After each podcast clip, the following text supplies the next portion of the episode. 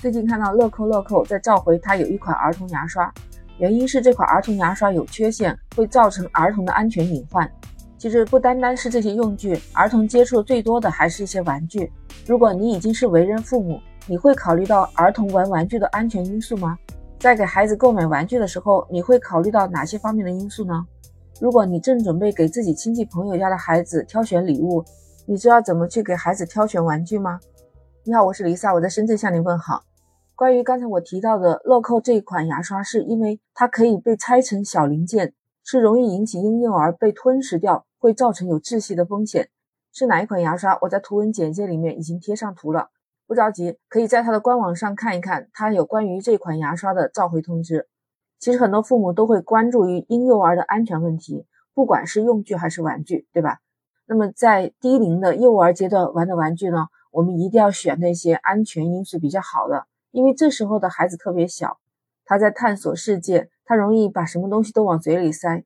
有网友就分享，他女儿现在三岁，现在他给孩子买玩具都是会考虑一些上档次的，或者是市场上值得信赖的一些品牌。再呢，就是买一些没有上油漆的纯木质的这些玩具。木质玩具安全系数比较高，没有上油漆，他去咬了也没有问题。作为家长，我们一定要清楚，这么小的孩子，在孩子眼里面，他不会区分这是玩具还是用具，反正放在他前面的东西，他都可以拿来玩。那这位妈妈说，只要这个玩具他买得起，而且是没有任何安全隐患的玩具，他都会买回来给孩子玩。有一位四岁孩子的爸爸，他的职位是艺术总监。他给孩子买玩具，大致上分为三类：有汽车类的，还有乐高之类的，还有各种各样的盒子，那些都是孩子最喜欢的三类玩具。问一般多久给孩子买玩具呢？其实也没有固定，有时候三两个月不买一个，有时候呢连续几周都可能买。当问到他给孩子买玩具是以谁的意见为主呢？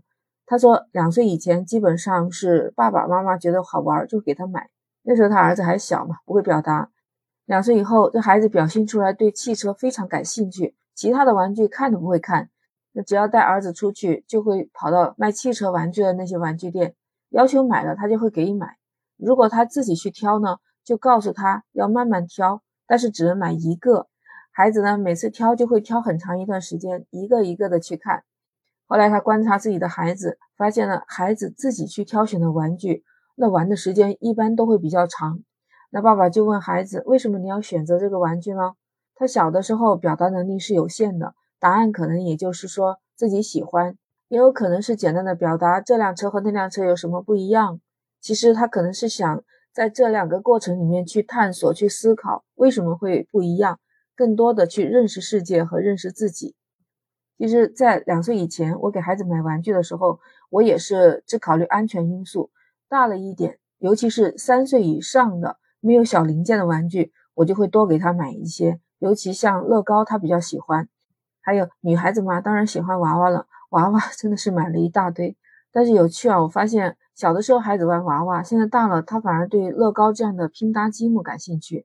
这不是做广告，我 没有收到任何的广告代言，就是单纯的孩子比较喜欢做这种手工类的东西。还有他喜欢做手账，手账本他也玩的挺溜的，做的特别好看，是不是？你的孩子或者是你们有些小的时候也见过玩过这样一些，所以我觉得，呃，孩子小的时候，家长为他考虑安全因素；大了一点，孩子有自己的想法，可以适当买一些益智类的玩具，这样可以开发大脑，而且他能自己去挑选他喜欢的，也能玩的比较久。你还记得你给孩子买玩具里面买的最成功的那款玩具是什么吗？